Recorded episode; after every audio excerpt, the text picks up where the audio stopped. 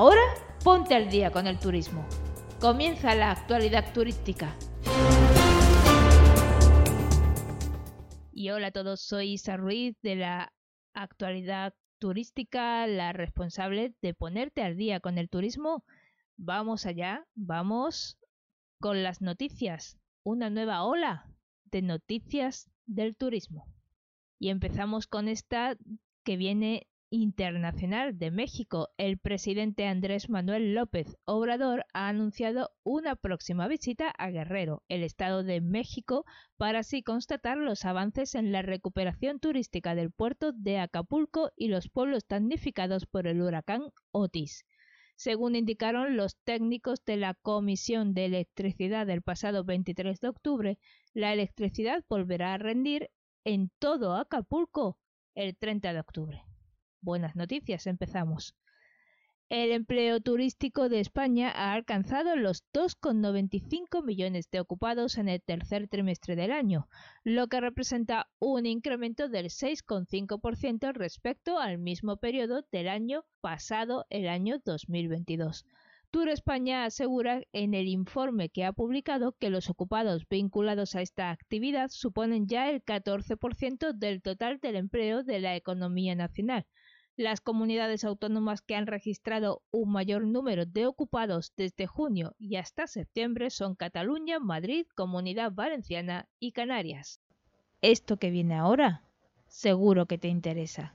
La actualidad turística e Yati Seguros hacen posible que viajes sin preocupaciones gracias al 5% de descuento que obtienes al contratar el seguro con Yati. No te compliques. Pincha en el enlace de la descripción y contrátalo ya. Y continuamos porque el Hotel Mandarín Oriental Ritz de Madrid sacará a subasta más de 750 lotes de materiales diversos como mobiliario, objetos de decoración o equipamiento que ya no utiliza. De esta manera, el hotel adopta un enfoque circular y sostenible ligado a su estrategia de dar una segunda vida a numerosos materiales de equipamiento y evitando así la generación de residuos. Para gestionar su venta, Surus, que es la empresa encargada de organizar la subasta, comercializará todos los activos en su portal digital Scrapalia a través de tres eventos de subastas que se desarrollarán desde octubre hasta diciembre del presente año. El primero de ellos se abrió al público el 31 de octubre, el segundo será el 7 de noviembre y el último el 14 del mismo mes de noviembre. En cada uno de ellos, los interesados dispondrán de tres semanas para pujar por aquellos lotes que sean de su interés. El presidente de la Fundación de Cueva de Nerja y su delegado accidental del gobierno, Juan Pedro Carnero, ha inaugurado una escultura dedicada al Premio Nacional Q 2023 que la Fundación recibió por su labor por la calidad y el turismo sostenible de manos del Instituto de la Calidad Turística Española. La Fundación ha trabajado desde 2019 en los procesos que son necesarios para conseguir la Q de calidad turística y es la primera cueva de España en obtenerla, además de que es el primer monumento natural del país con la S de sostenibilidad turística, que es un certificado que permite a las entidades turísticas implementar los objetivos de derechos sostenibles de la ONU en la gestión de su actividad. Y un total de nueve localidades costeras de cinco provincias españolas obtuvieron la distinción Banderas Verdes de Ecovidrio por su compromiso con la sostenibilidad y la economía circular a través de la recogida y reciclaje de sus envases de vidrio. Estos galardones fueron entregados por el director de la campaña, Roberto Fuentes, a los municipios de Lepe en Huelva, Rota, Cádiz, Castelldefels en Barcelona, Vandellós y Hospitalet del Infante en Tarragona, el Alfaz del Pi y Finestrat, los dos de Alicante, Alcudia en Mallorca, el Consell de Menorca y San Pedro del Pinatar en Murcia. Durante esta cuarta edición participaron más de 131 ayuntamientos y 13.088 establecimientos hoteleros de Andalucía, Cataluña, Valencia, Murcia y las Islas Baleares que reciclaron 54.000 144 toneladas de envases de vidrio durante el pasado verano. Según Ecovidrio, con las toneladas de vidrio recicladas se ha evitado la emisión de más de 31.000 toneladas de CO2 a la atmósfera y de 65.000 toneladas de materias primas, así como el ahorro de 38.700 kilovatios de energía. Estás escuchando la actualidad turística. Las compañías aéreas han programado un total de 731.000 operaciones y 126,6 millones de asientos en los aeropuertos de la red de AENA para esta temporada de invierno que comenzó el domingo 5 de noviembre. Esto supone un 15,1% más de asientos que en la misma temporada del año anterior.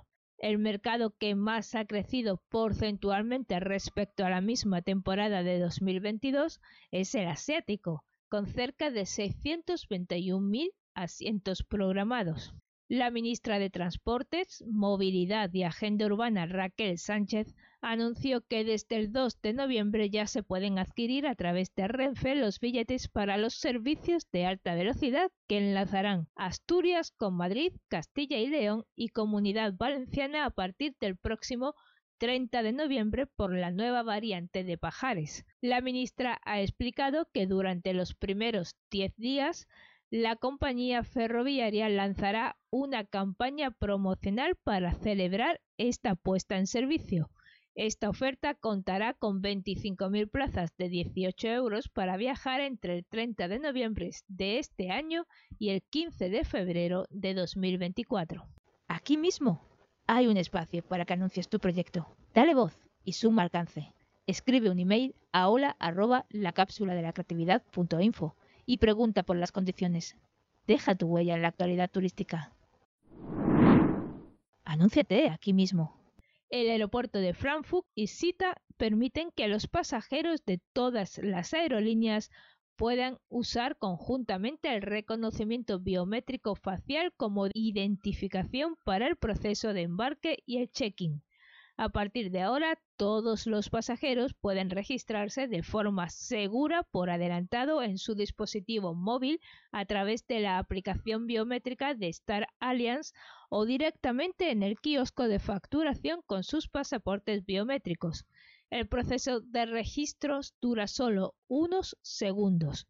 El director ejecutivo de Aviación e Infraestructuras de Fraport AG, Pierre-Dominique Prum, ha destacado que es el primer aeropuerto europeo en ofrecer a todos los pasajeros un viaje sin contacto y cómodo mediante biometría.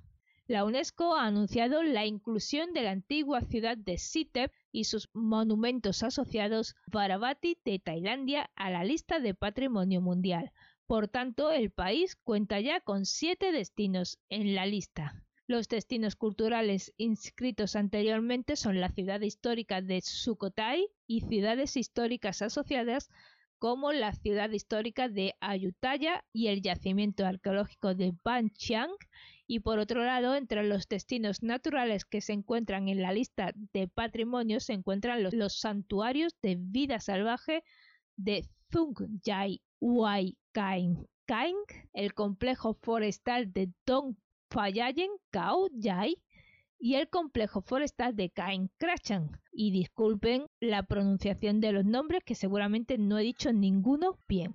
Para conmemorar esta inclusión se inauguró una exposición especial sobre el Parque Histórico de Sitep y su importancia como patrimonio de la humanidad en el Museo Nacional de Bangkok que se podrá ver hasta el 14 de enero de 2024. La antigua ciudad de Sitep se encuentra en la provincia de Phetchabun, a aproximadamente 340 kilómetros al norte de Bangkok. Esta región es reconocida por sus paisajes montañosos frecuentemente envueltos en una misteriosa niebla, lo que la convierte en un destino popular para el senderismo y el camping. Esto que viene ahora, seguro que te interesa. La actualidad turística e Yati Seguros hacen posible que viajes sin preocupaciones gracias al 5% de descuento que obtienes al contratar el seguro con Yati. No te compliques. Pincha en el enlace de la descripción y contrátalo ya.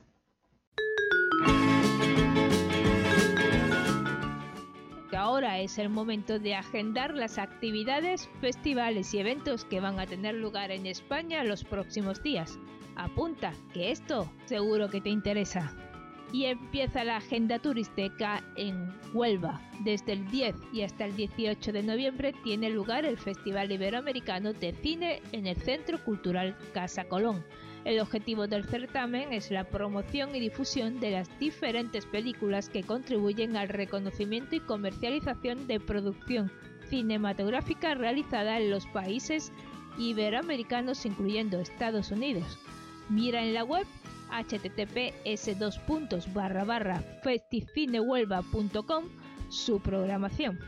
Y ahora llegamos a Cantabria porque del 10 al 12 de noviembre se celebra la fiesta de interés turístico nacional del pueblo de Potes.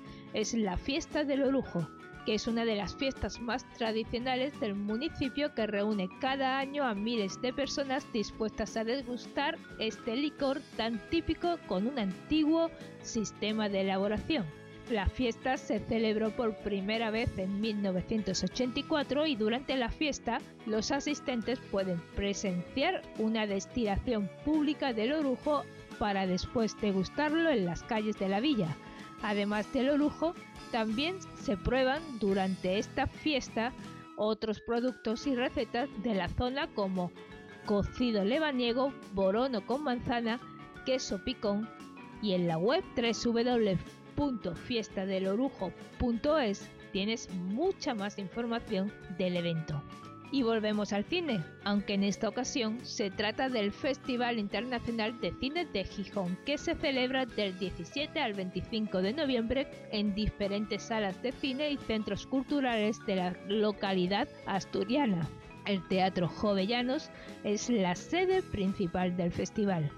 Este certamen ya está consolidado en el ámbito nacional y ha ido ganando prestigio con cada edición que se ha celebrado también a nivel internacional. Échale un ojo a la web http dos puntos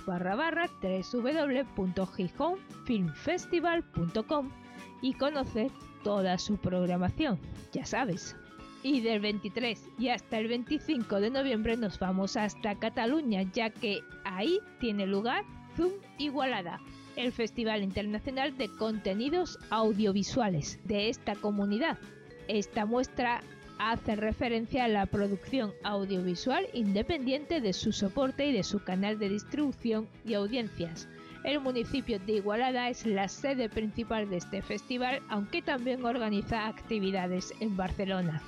La sección oficial presenta producciones en los formatos de entretenimiento, informativos, deportivos, culturales y divulgativos y ficción, y asimismo el certamen apuesta por la producción más local por los jóvenes creadores con secciones específicas. Este festival se celebra desde 2003 y en sus comienzos estaba dedicado a telefilms europeos. Si quieres saber más de este festival, acércate a su web http dos puntos barra barra www.zoomigualada.org. Y seguimos hablando de cine en la agenda turística y se acaba con el Festival Internacional de Cine de Almería, que comienza el 17 de noviembre y termina el 26. Este certamen empezó en 2002, siendo el Festival Internacional de Cortometrajes Almería en Corto, y se trata de un espacio abierto a la industria cinematográfica en el que conviven creadores, productores, técnicos y amantes del cine, además de las proyecciones cinematográficas que optan a los diferentes premios, también hay una serie de actividades paralelas que complementan el programa del festival.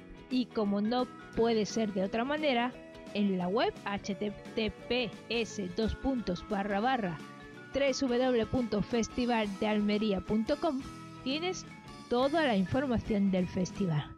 Y ahora sí, ya se acabó, se acabó todo lo que se daba. Hasta aquí ha sido la actualidad turística y la agenda turística. Esto ha sido todo. Muchas gracias a todos por estar ahí. Soy Isa Ruiz de la Cápsula de la Creatividad y la que administra y gestiona la cápsula viajera. Gracias Nos vemos en la próxima con más información y poniéndote al día con el turismo. Ahora ponte al día con el turismo.